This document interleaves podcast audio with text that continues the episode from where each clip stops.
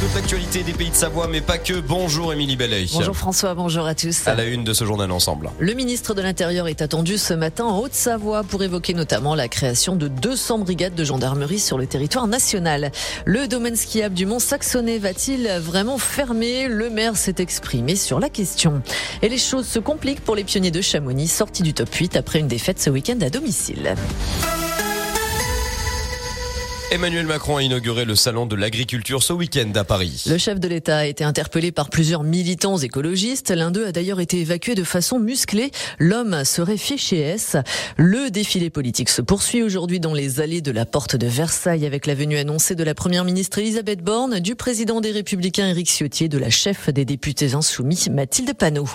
Emmanuel Macron entame cette semaine un déplacement de cinq jours en Afrique centrale au programme Gabon, Angola, Congo-Brazzaville et République démocratique du Congo alors que les forces armées françaises sont progressivement chassées d'Afrique à l'image du Mali l'été dernier et plus récemment du Burkina Faso. Gérald Darmanin est lui attendu aujourd'hui en Haute-Savoie. L'arrivée du ministre de l'Intérieur est prévue à 10h15 ce matin au service départemental d'incendie et de secours de Haute-Savoie à Mété. Il doit visiter la plateforme commune d'appel et de régulation des sapeurs-pompiers et du SAMU. Il se rendra ensuite à la salle L'étincelle à Vulbins où il doit présenter la concertation relative à la création de 200 brigades de gendarmerie sur le territoire national. Belle frayeur samedi soir pour les 8500 spectateurs de l'Arena de Genève alors qu'ils venaient assister au concert du rappeur français Lompal. Tous ont été évacués avant le début du show en raison d'une menace terroriste signalée par les autorités françaises. Un individu de 40 ans aurait posté un message inquiétant sur les réseaux sociaux. Il a été interpellé.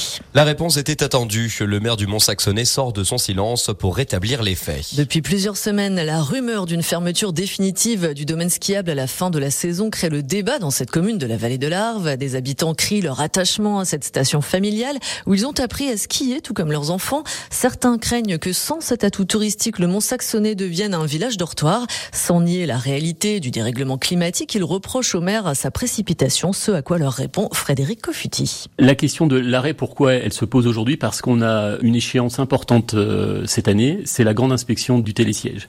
Sans cette inspection, sans ces travaux, on n'aura pas l'autorisation d'exploiter le, télésiège. La question se pose puisque c'est quand même une dépense très importante, entre 130 et 150 000 euros de, dépenses. Du coup, la question est de savoir si c'est plus possible de poursuivre financièrement au regard des, investissements euh, à mener et de la situation aussi, hein, de neige de moins en moins euh, fréquente. Donc, est-ce qu'on doit arrêter cette année et pas engager cette dépense, ou est-ce qu'on passe encore cette dépense et euh, on se redonne jusqu'en 2027 à la prochaine grande inspection? Cette note salée pour une commune comme le Mont-Saxonnet s'ajoute à celle du déficit chronique de la station. Tous les ans celle-ci perd en moyenne 120 000 euros. Les aides potentielles, notamment de la communauté de communes ou du département, sont conditionnées à une transition touristique et non pas à un maintien coûte que coûte de l'activité ski. Une concertation des habitants sur le dossier est prévue courant mars. Du hockey ce week-end avec la 42e journée de Ligue Magnus. Et les pionniers se sont inclinés 3-1 à domicile face à Sergi Pontoise et sortent du top 8. Prochain match demain soir en déplacement à Briançon du côté de la D1. Double victoire ce week-end des Pingouins de Morzine-Avoria face à Brest. 4-2 en match décalé de la 12e journée vendredi soir et 3-1 lors du match retour samedi soir.